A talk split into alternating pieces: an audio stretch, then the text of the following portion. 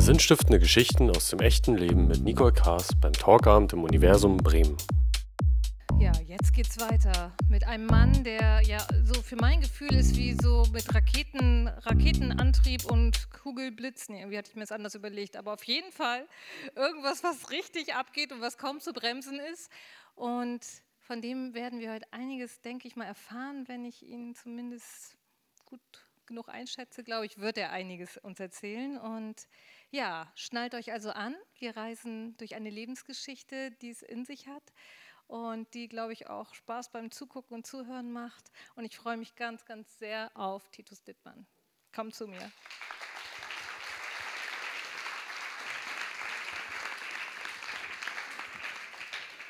Was, bist du das erstmal in diesem Universum? Ach so, ich, ich brauche das Mikrofon. Hört er mich ohne auch oder nur mit? Mit, okay, alles klar, ja, dann machen. Jetzt dachten schon alle anderen, sie sind auch schwerhörig, aber nein, Titus hat nicht ins Mikrofon. Ich würde sagen, Meine wir Mutter, starten mal ein mit einem Film. Haben. Ja, da waren die geilen Werte noch modern. die sind doch schon wieder modern, oder nicht? Wer ist hier ohne Bart? Naja, so Nein, ich meine die hier, die so lang runter. Ach so, die so, Zubbel. So.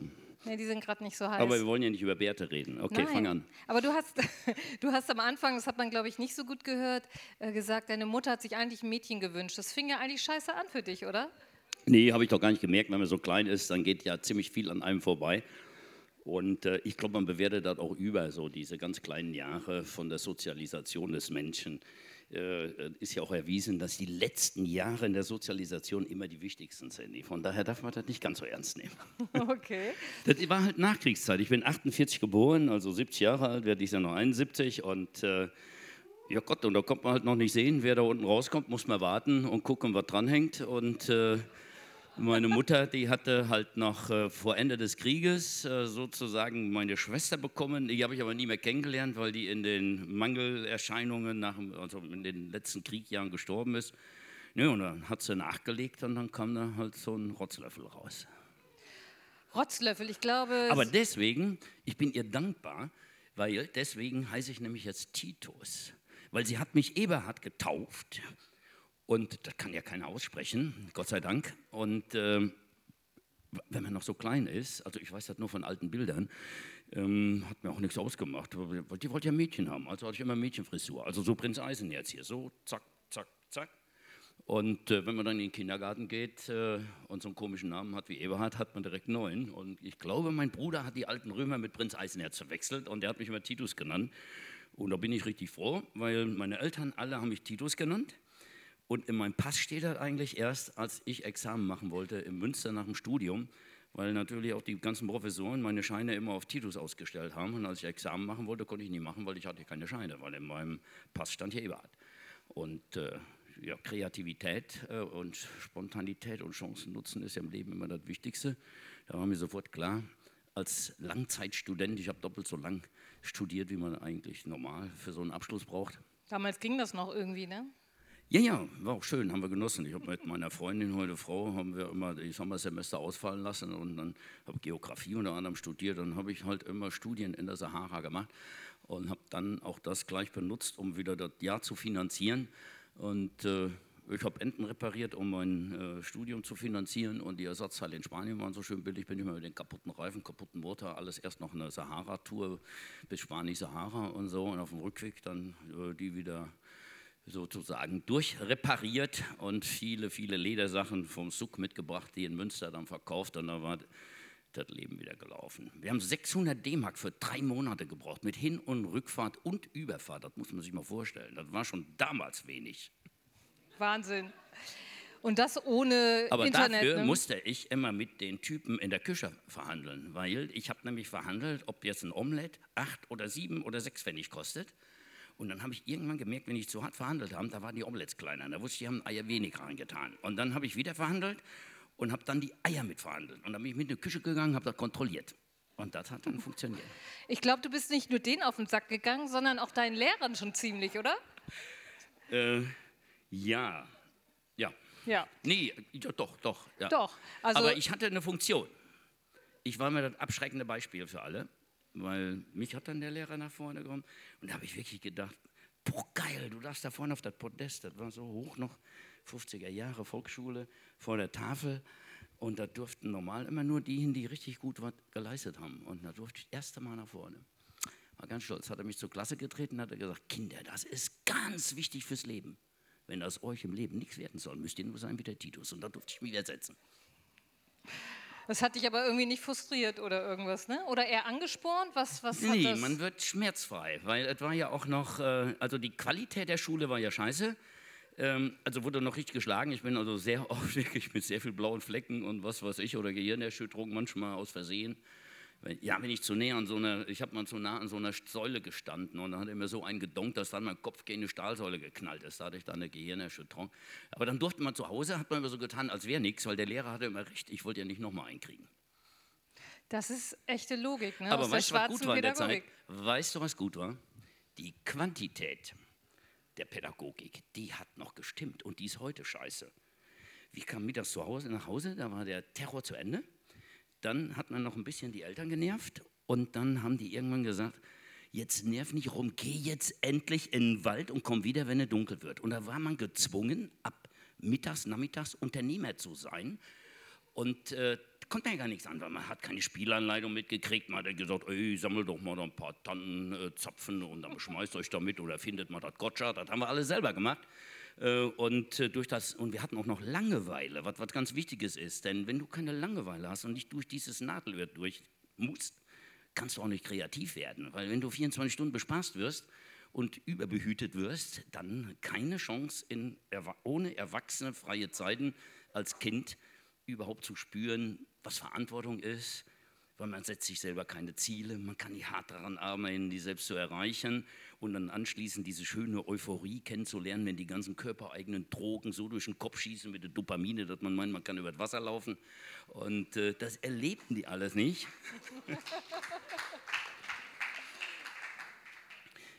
Heute ist das ja so, also früher hatte ja eine Mutter, ja, so im Schnitt vier Kinder zu versorgen. Ich sage extra jetzt Mutter, weil der Vater, der muss ja immer noch 60, 70, 80 Stunden samstags auch arbeiten. Ich musste auch samstags immer noch in die Schule, kann sich ja keine Sau mehr vorstellen.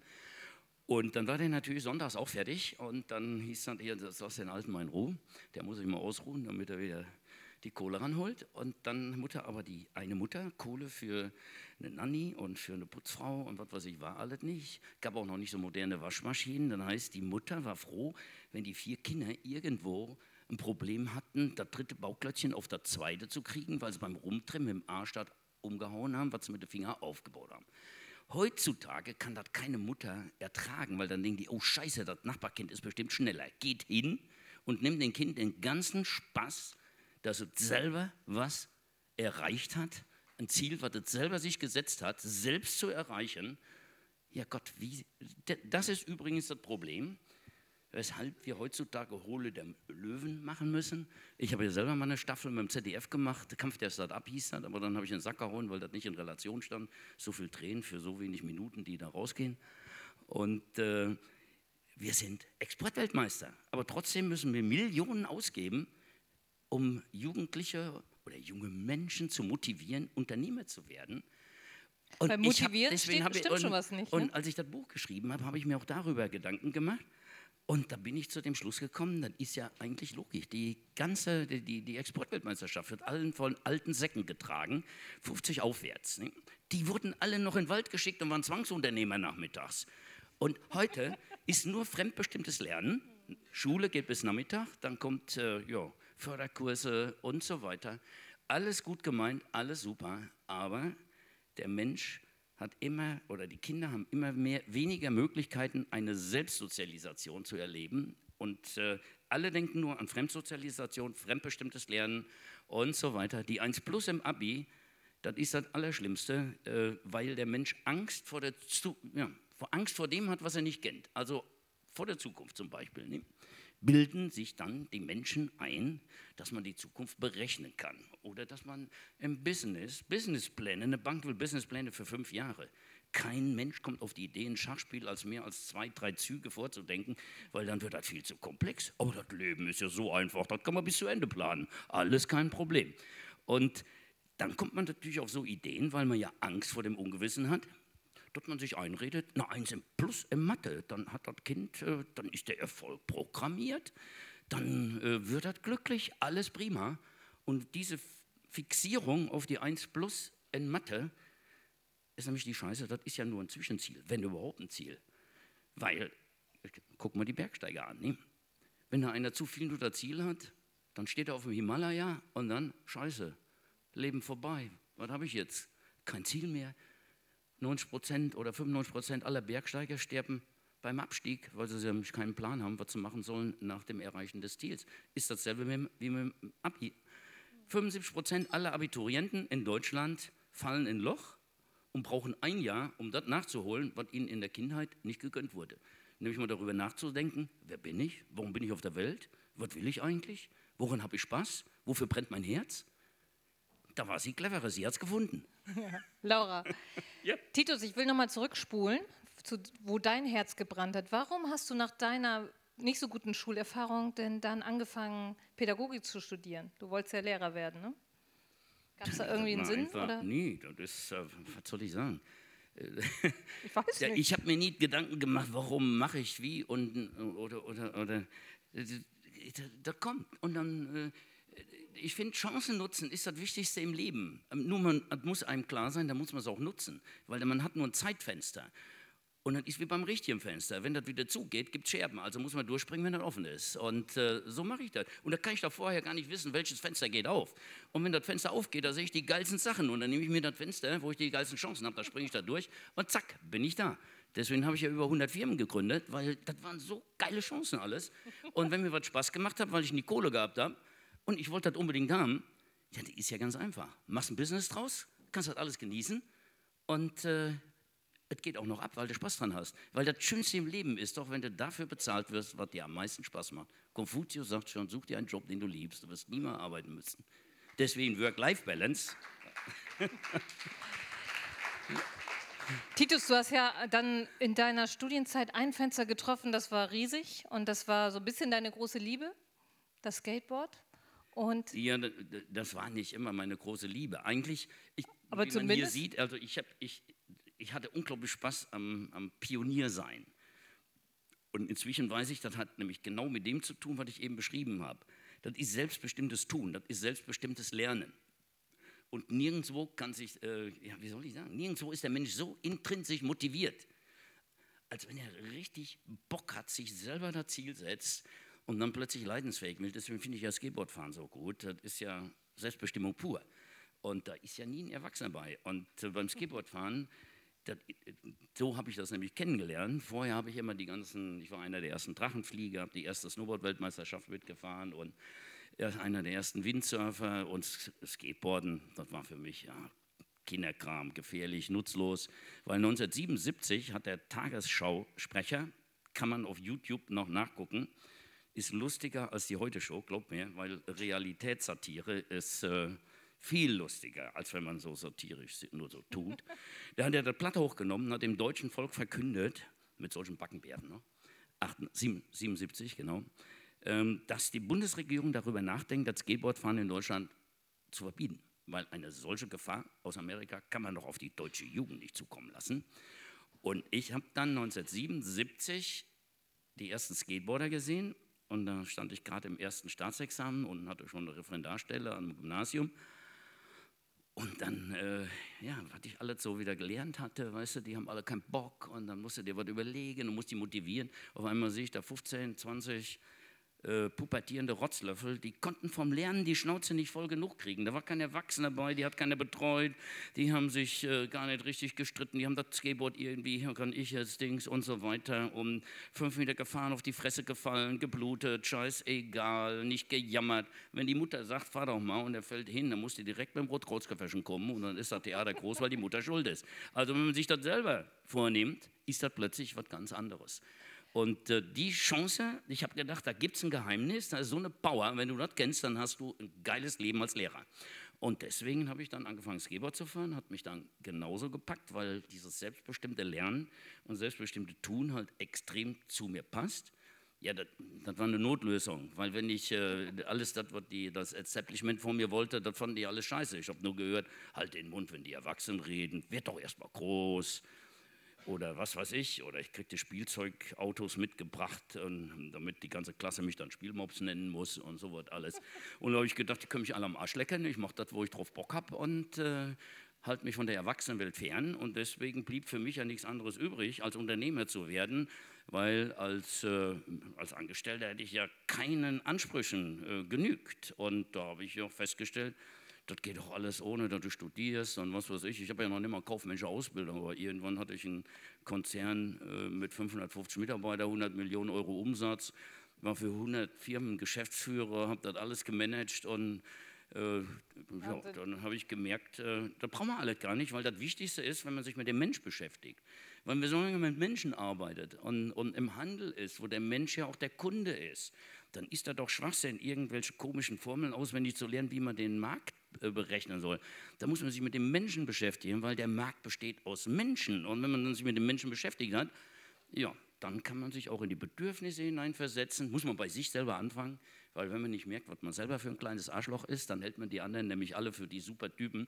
Aber wenn man selber weiß, wie schwach der Mensch ist und äh, dass unser Reptiliengehirn ja doch noch nicht ganz weg ist und so weiter und richtig ehrlich zu sich ist und dann sagt, jo, die anderen sind bestimmt alle genauso bekloppt, dann läuft das alles schon wieder viel einfacher. Man versteht die einfacher, kann besser drauf zugehen, trifft dann auch die Bedürfnisse. Ja, und schon ist der Umsatz da. Ja, ich habe mir so eine Staatsexamensarbeit darüber geschrieben und dann musste ich natürlich irgendwie ja, auch mal gucken, dass ich so ein bisschen Methodik, Didaktik da reinbringe. Was ich heute, also ich habe inzwischen einen Lehrauftrag an der Uni Münster und bin der einzige Lehrbeauftragte für Skateboarding an der Uni in Europa. Und äh, meine Mission ist, den angehenden Sportlehrern beizubringen, dass sie alles vergessen sollen, was sie sonst in dem, im, im Sportstudium gelernt haben. Und dass das sogar gut ist, wenn sie so schlecht wie möglich Skateboard fahren können, also echt jetzt und nicht nur so tun, weil nichts tut doch einem Kind besser, als wenn es echt was besser kann, als der Vater und als die Erwachsenen, als der Lehrer. Da arbeiten wir auch in Afghanistan und in Syrien mit. Ich komme ja gerade aus Syrien auch zurück. Da haben wir die erste Skateboardanlage gebaut. Und in Afghanistan habe ich angefangen mit Robert Neudeck, habe ich eine gebaut. Äh, also seit mein Sohn meinen Job übernommen hat, habe ich eine Stiftung gegründet und seit zehn Jahren versuche ich jetzt die Welt zu retten und die Kinder stark zu machen mit dieser Jugendkultur.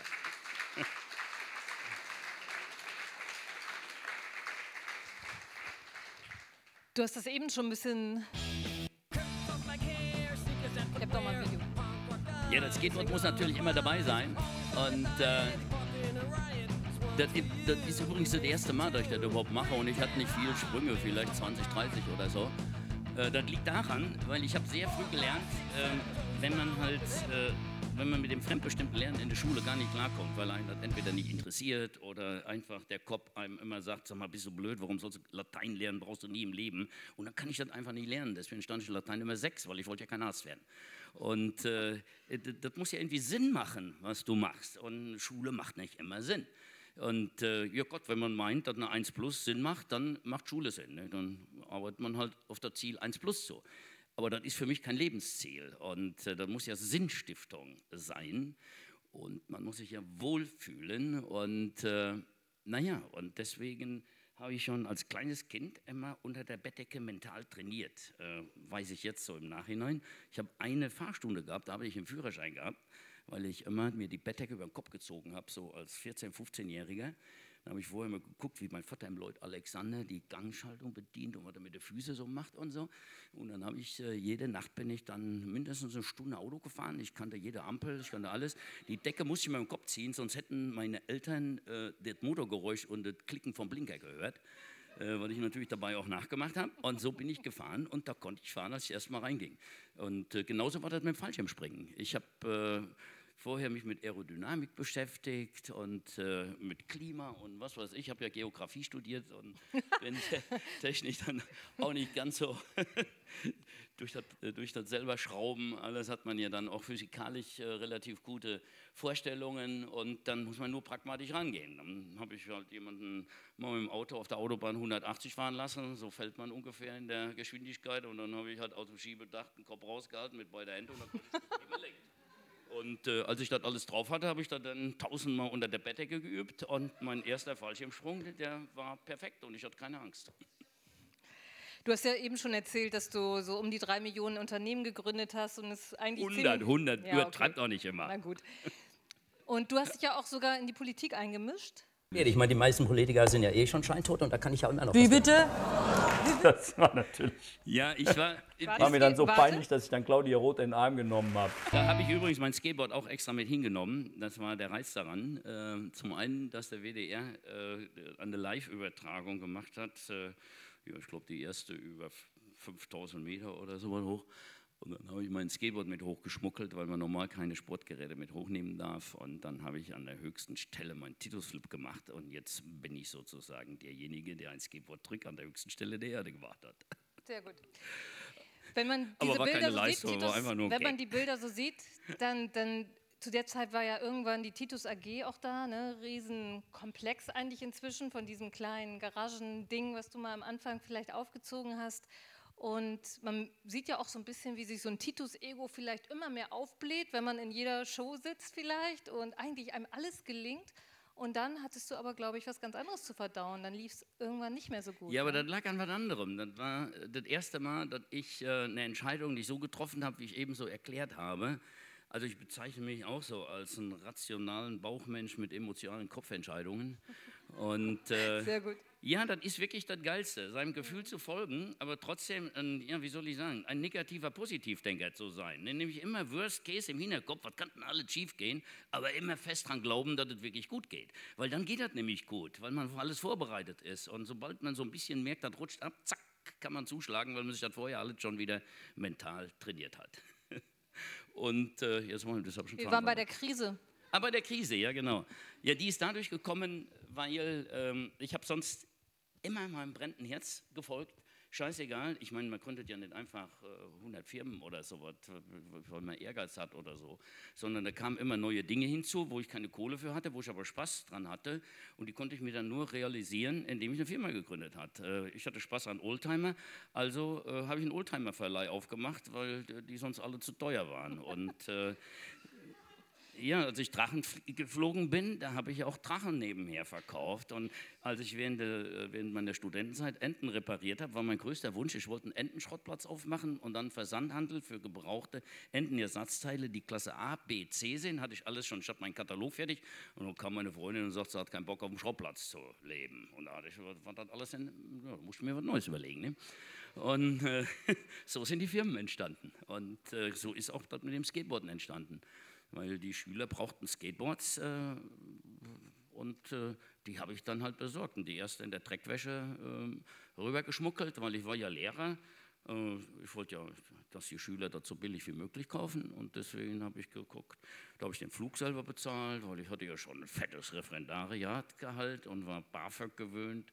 Und dann habe ich halt die Skateboards rübergeschmuggelt, kein Zoll bezahlt, äh, keine Mehrwertsteuer und habe die dann zu den amerikanischen Fabrikpreisen an die Schüler weitergegeben. Ja gut, heute könnte ich sagen, ich bin der cleverste Typ der Welt. Ich habe mit den billigsten Preisen den Markt 100% erobert und dann habe ich die Preise angehoben. Aber es war anders. Ich war einfach nur ein bekloppter Lehrer, der einfach nur gemacht hat. Einfach nur machen. Wie bist du damit Ach so, Krise, ja, scheiße. Ich hatte ja 20 Tochterfirmen in, dieser, in, in der AG, da gab es schon 20 Tochterfirmen drunter. Und dann, ähm, dann ist wirklich schön, weil ich, ich war ja Lehrer. Ich habe ja nur Geografie, Sport, äh, ein, bisschen, ein bisschen Philosophie habe ich mal aus Spaß belegt und ähm, naja, Pädagogik muss man sowieso machen, Soziologie. Und, aber übrig hängen geblieben ist im Studium eigentlich gar nichts. Da habe ich mir wirklich hinterher Learning by Doing. Ich war immer froh, wenn ich äh, irgendwie den Stempel kriegte und einen Schritt weitergehen konnte. Und ähm, naja, und äh, so hat sich das alles halt entwickelt. Und äh, wenn man nicht weiß, was möglich ist, da gibt es ja so einen schönen Spruch, ne? alle sagen, das geht nicht, äh, nur einer, der wusste das nicht und der hat es gemacht. Und so ist das eigentlich bei mir alles passiert. Wenn ich gewusst hätte, dass man gar kein Monopol aufbauen kann, hätte ich ja auch keins geschafft. Wenn, man, wenn ich gewusst hätte, wie kompliziert das ist äh, oder wie wahnsinnig das ist, ein, ein, ein, Unternehmen aufzubauen äh, mit einer Holding mit 550 Mitarbeitern, hätte ich das ja gar nicht gemacht. Dann kommt auch sofort die Versagensangst. Ach, das schafft Klein Titus doch sowieso nicht. Deswegen nehme ich mir ja immer nur Ziele, die, die so da sind, wo ich genau weiß, das erreiche ich, weil dann kann ich mit der größten Fresse, kann ich nämlich dann verkünden, äh, wo ich hin will. Aber bevor ich dann da bin, dann nehme ich immer schnell die Latte und lege die noch ein Stück höher. Und das mache ich das ganze Leben. Und deswegen sage ich auch immer, wer sein Ziel im Leben erreicht, der hat es nicht hoch genug gesetzt. Aber cleverer ist das dann immer mit kleinen Etappen hochzusetzen, weil dann ist dieser Frust nicht da. Ah, komme ich da oben jemals hin? Nö, man weiß genau, zack, da behält man sich, dass man da ist, aber bevor man da ist, legt man wieder höher. Das ist wie mit dem Esel, dem man so die Wurst da vorne hinhält. Klingt aber auch ein bisschen anstrengend und nach Hamsterrad. Nee, das, äh, das, äh, wie soll ich sagen? Nein, das macht richtig Spaß. Das macht vollkommen Spaß, weil hinterher den Erfolg, den kann man ja genießen, wenn es dann wirklich passiert ist. Äh, aber man hat keine Angst, dahin zu kommen. Und wenn man da ist, ist das ja schön. Und äh, genauso, ja, dann, dann hatte ich äh, lange Zeit wirklich, war ich der Einzige, der Skateboards in Deutschland verkauft hat. Und äh, da kann man ja nicht alles abdecken, weil dann entstehen immer mehr Firmen und äh, ja, und dann haben andere Chance, da auch einzusteigen. Und am Anfang kamen die Einzelhändler, die, äh, oder wenn jemand, ich habe sogar am Anfang versucht, denke ich, warum soll ich Händler beliefern? Da kann ich doch alles selber. Hat natürlich keine Ahnung, dass das nicht geht. Und dann habe ich dann eine Zeit lang versucht, habe ich gemerkt, nee, kriegst nicht geregelt. Und dann habe ich halt äh, die Preise neu kalkuliert und ich einen Großhandelspreis hatte, musste den Einzelhandelspreis natürlich ein bisschen anheben, auch bei mir, sonst hätte ja keiner gekauft, weil ich dann billiger gewesen wäre. Und dann habe ich an Läden verkauft. Und, aber als dann Großhändler anfangen wollten, die kamen immer und haben gefragt, wie ich mich verhalten werde, weil das für die zu gefährlich war, wenn ich dann, äh, weil ich den Markt ja mehr oder weniger beherrscht habe. Und dann habe ich immer gesagt, ja Gott, wir sind dann halt Mitbewerber, das wird halt nicht einfach, aber ich habe eine Idee. Und dann habe ich mich immer über, über einen Treuhänder mit 50 Prozent an meinen Mitbewerbern beteiligt und dann hatte ich noch 20, alle Mitbewerber hatte ich 50 Prozent Anteile von und dann hatte ich das alles wieder im Griff. Und das Geilste war in Hannover, da saß so ein Grauimporteur, der hat immer irgendwo was besorgt und an meine Kunden verkauft, hat mich fürchterlich geärgert. Zwei Jahre lang haben wir uns gebettelt, der hat immer neue Löcher gefunden. Da bin ich noch zu dem hin und habe gesagt, ey, das ist doch scheiße, wenn wir uns das Leben viel zu schwer. Komm, ich steige ein und dann dürfte er nachts bei mir entlagern und dann dürfte er absortieren und an meine Kunden Grauware verkaufen. Und dann hatte ich das auch wieder im Griff. Ich Titus, bin halt immer Wege gegangen, die halt nicht so normal sind, weil ich kannte keine normalen Wege. Und dann wurde mein Ego verletzt. Zwei von diesen Partnern. Mit dem einen habe ich die, wer kennt denn die Marke Homeboy noch, so eine Modefirma, Modemarke? Na ja Gott, da sind noch ein paar. Ja, äh, das war keine kalifornische, das war keine äh, Marke aus der Bronx, wie wir da drauf geschrieben haben mit der Faust und schön. Äh, wir haben die Fotos sogar in Frankfurt im Westend gemacht und haben nur alte amerikanische Karren dahingestellt und die, die deutschen Verkehrsschilder mit amerikanischen überhangen. Und dann hatten wir unsere Bronx-Philosophie. Und äh, wer also Homeboy nicht kennt, das waren die ersten Hosen, die ersten bezahlbaren Hosen, die beim Gehen behindern. Die hatten den Zwickel so unten zwischen die Knie. Und da hassen mich heute noch viele Mütter für. Ja, und der und äh, mein Kollege in Hamburg, mit dem ich einen Verlag gegründet habe, den B&D Verlag, da haben wir die ganzen Special Interest Magazine gemacht, das Blund Magazin zum Beispiel oder Skateboarden, BMX und Golf Punk und wir haben, wir haben immer einen Sport genommen, Punk dahinter und haben das ein bisschen anders gemacht und dann ist das gelaufen. Und ähm, ja, und äh, die, da habe ich meine Anteile irgendwann verkauft, weil ich Kohle brauchte für das Kerngeschäft. Und da war Ende der 90er Jahre der Börsenboom also neuer Markt. Und plötzlich lese ich in der Zeitung die neue Börsenidee. Da hat äh, der Herr Walter von Goldsack, heute wird man das als Heuschrecke bezeichnen, der hat ihnen ein paar Millionchen gegeben. Und äh, der- ja, der eine hatte halt Ahnung von Produktion und Mode, der andere von den Medien. Es fehlte eigentlich nur noch äh, diese Ebene, ja, so E-Commerce und äh, so eine Social-Plattform und sowas alles. Das sollte Cyber Pirate heißen. Und äh, als ich das gelesen habe, da bin ich fast durchgedreht, äh, weil ich dachte, scheiße, das geht doch überhaupt nicht. Die haben beide bei mir gelernt und jetzt wollen die mit der an mir vorbeiziehen. Jo, und dann habe ich gedacht, lieber tot als Zweiter. Und mit dem Tod hat das dann fast geklappt. Titus, du hast vorhin kurz. Und es lacht keiner, das war mir ein Gag. Das war jetzt alles sehr ergreifend. Du hast vorhin gesagt, dass du 71 wirst dieses Jahr. Aber ich bin aus der Scheiße wieder rausgekommen. nämlich knüppelhart. Ja, weil einfach, äh, in dem muss ich einfach erzählen. Weißt du, wenn du in drei Jahren 22 Millionen Euro in den Sand setzt, äh, die ersten 20 waren kein Problem, weil die hatte ich und Kohle bedeutet mir eigentlich nichts. Aber die letzten zwei hatte ich nicht und das wurde so richtig scheißen hart. Und dann ähm, hatten wir sieben Jahre lang immer, äh, weil ich habe den Fehler gemacht, dass ich ein Drittel der Aktien an die Investoren verkauft habe.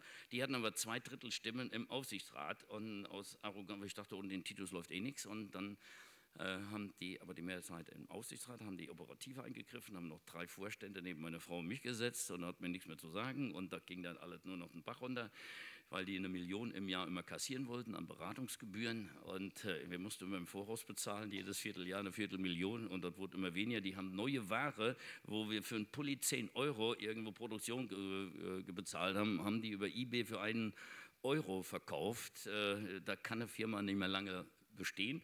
Und deswegen haben wir uns irgendwann da hingesetzt und haben gesagt, das hat alles keinen Zweck mehr, Leben hat keinen Sinn mehr, alle scheiße, wann waren wir am glücklichsten? Und da ist uns die Sahara eingefallen, als wir immer um die, um die Omelettes, äh, da waren wir selbstbestimmt, morgens aufgestanden, wo gehen wir heute ein Omelette essen? Und äh, da haben wir gesagt, alles scheißegal, das Leben macht keinen, keinen Spaß mehr und haben uns eigentlich von allem verabschiedet. Dann haben wir gesagt, brauchen wir ein riedgedecktes Haus, brauche ich da einen Tümpel mit einem Badesteig, brauche ich die Auto und so weiter. Ja, und dann äh, haben wir gesagt, ne, brauchen wir halt nicht. Wir behalten eine Ente und wir fahren in die Sahara, wenn alles schief geht.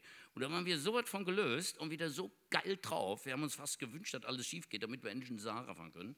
Und äh, dann hatten wir den Termin mit den, und jetzt sind wir wieder bei der Angst. Wenn man nämlich, und der eigentliche Mut ist, sich von dem zu lösen, was die Gesellschaft und was, äh, ja, was drumherum die Nachbarn und wer auch immer von einem erwartet. Und wenn man das abschüttelt und angstfrei ist, dann ist man tausendmal stärker. Und äh, wir haben uns ja erpresst gefühlt. Man kann aber nur erpresst werden, wenn man ja vor was Angst hat. Und äh, als wir uns von der Angst gelöst haben, ähm, da war das einfach so geil. Wir sind in diese Besprechung gegangen und da hat er auch noch gefragt, ob ich einen Bruder oder eine Schwester habe, die eine Million hat, da könnte er uns noch ein Jahr helfen. Da habe ich gesagt, wenn ihr das so gut könnt, ihr könnt die Firma haben für einen Euro, wie auch immer, wir gehen nach Brasilien Rinder züchten, weil Marokko äh, Omelettes essen hätte sich blöd angehört. Das hat er dann ernst genommen und äh, da waren die innerhalb von einer Minute waren die verschwunden und dann waren aber die Berater von der Bank. Aber der Bankdirektor hat sich genauso verhalten. Äh, naja, ich mache mal so einen, so einen Vergleich. Ne? Wenn so ein Hund kommt und du hast Angst und läufst weg, dann ist die Wahrscheinlichkeit groß, dass er dir in die Wade beißt. Äh, wenn du aber dort äh, mental stark auf den Zug gehst und der spürt, ui, ui, scheiße, das ist aber ein starker Typ, dann kneift dein Schwanz zusammen und haut ab. Der Bankdirektor war genauso. Ich hatte keine Angst mehr. Da hat er Angst gehabt ohne Ende, weil er hätte dann den Stress gekriegt, wenn die Kohle weg gewesen war. Das ging noch um 12 Millionen. Da hat er auch äh, Schiss gehabt, dass er dann seinen Job verliert und so. Ja, und da konnte man plötzlich verhandeln.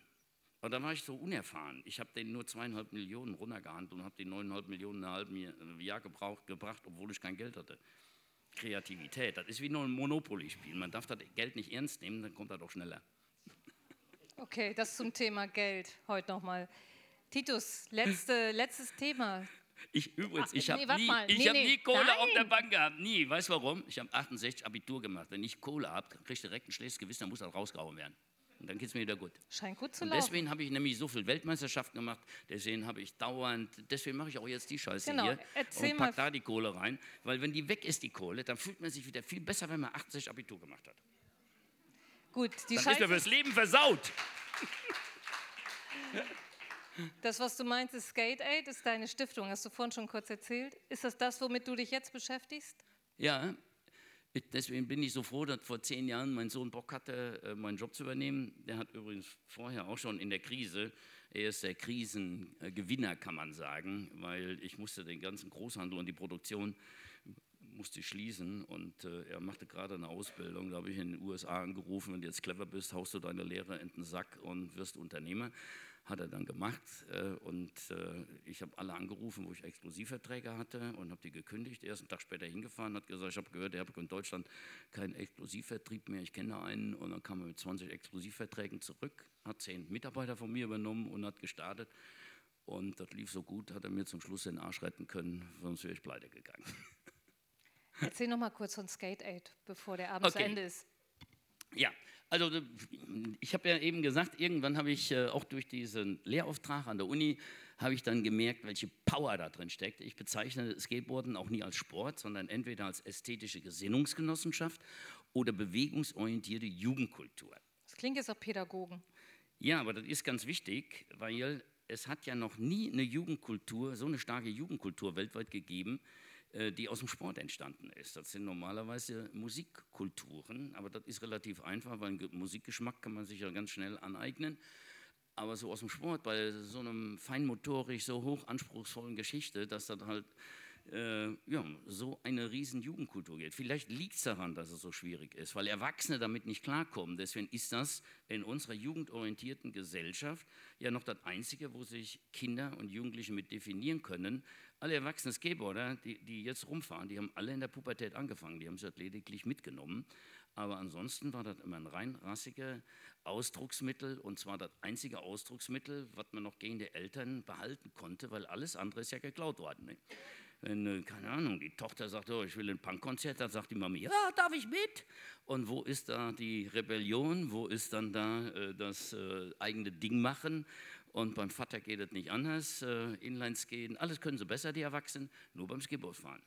Was erlebst du bei den Kindern in Afghanistan zum Beispiel? Ja, da wirkt das äh, ganz besonders, weil ähm, man sieht ja, hier steht sogar ein Mädchen drauf, das war noch nicht mal geplant, das war wieder Chancen nutzen, weil das Skateboarden hatte keine Historie, als ich da den ersten Park gebaut habe, weil wir waren nicht in Kabul, sondern der kulturelle Unterschied von Kabul in der Provinz ist nochmal so groß wie hier von Bremen nach Kabul. Und äh, dadurch, dass das nicht als Jungensport belegt war, hatte auch kein Mullah und die Gesellschaft nichts dagegen, dass sich die Mädchen darauf stürzten. Und plötzlich hatten die Mädchen ein Gerät, wo sie Sport mittreiben können, ohne dass sie daran gehindert wurden.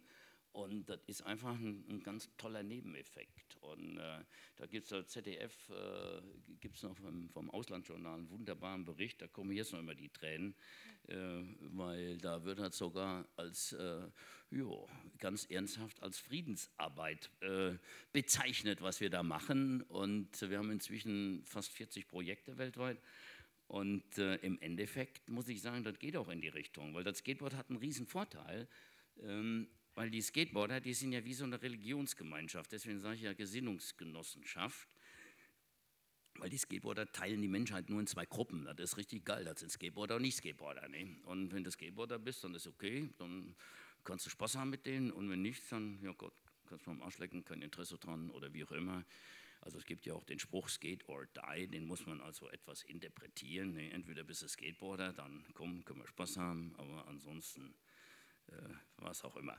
Äh, hat aber den Vorteil, wir machen viel Integrationskurse äh, mit alleinreisenden Flüchtlingskindern und so weiter. Und dann, das läuft hervorragend. Wenn die anfangen, Skateboard zu fahren und die deutschen Kids das Skateboard fahren, dann ist das alles scheißegal, welche Haarfarbe, welcher Glaube, welche was. Wenn dann Skateboard ist, ist ein Skateboard auf dem gleichen Niveau. Und da arbeiten wir sehr intensiv mit. Und äh, mein Lieblingsprojekt ist allerdings Skaten statt Ritalin. Seit sechs, sieben Jahren machen wir das. Da ist eine Ärztegruppe auf mich zugekommen, ob sie das nicht mal probieren können. Und dann haben wir das gemacht. Und äh, in diesen sechs Jahren haben wir extreme praktische Erfolge und begeisterte Eltern. Einige haben Ritalin abgesetzt.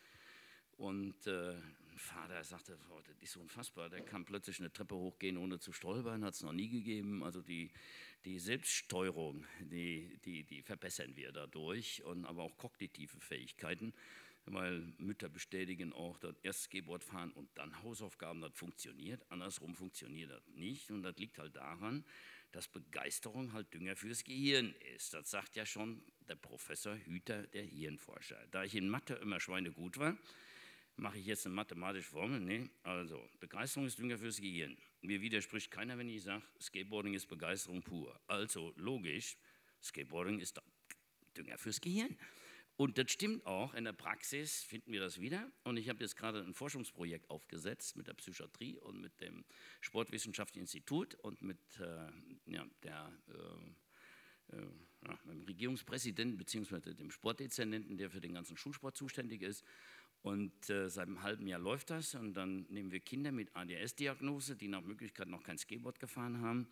Die messen wir vorher mit so Highspeed-Kameras. Äh, die müssen dann so gewisse Dinge machen, wo wir die Selbststeuerung äh, wirklich messen können, aber auch kognitive Tests, die in der Psychiatrie äh, entwickelt worden sind. Auch Sozialkompetenz äh, wird äh, zumindest versuchen wir da, das zu, äh, auch zu erfassen. Und äh, wir haben den ersten Erfolg schon gehabt, dass normalerweise ADS-Kinder über 50 Prozent, wenn man die in einen Sportverein oder irgendwo hingibt, die hauen wieder in den Sack, wenn das nicht gerade ihr Ding ist. Und bei uns immer gerade 10 Prozent haben aufgehört. Und äh, das sieht sehr gut aus. Und mein Ziel ist es, und da kommt der Unternehmer wieder durch, weil wenn ich so eine Stiftung habe, dieses Rumschnurren und Fundraising und, und, und Spenden sammeln, ja, das ist nicht so mein Ding. Und äh, deswegen habe ich ja unter die Stiftung auch noch eine Tochterfirma gemacht, also eine GmbH. Ich sage mal, die ist doppelt gemeint, die zahlt Steuern und die ganzen Gewinne gehen äh, auch dann in die Projekte. Und da machen wir äh, Lizenzverträge mit. Zum Beispiel hier Vans. Skate It Vans Schuh. Ähm, Vans kennen die meisten, er hat welche an. Äh, Und wir kriegen jetzt von Vans weltweit immer einen Dollar, wenn dieser Schuh verkauft wird, äh, haben denen eine Lizenz gegeben. Und äh, damit machen wir die Kohle. Äh, ja, und jetzt habe ich den Faden mal wieder verloren, weil Das ich ist so viel super. gelabert habe. Auf jeden Fall für alle.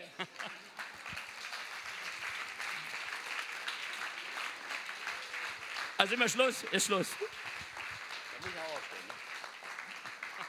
Für alle, die Titos Gedankengänge noch weiter verfolgen möchten, ist eine gute Möglichkeit dieses Buch mit dem lyrischen Titel Lernen muss nicht scheiße sein.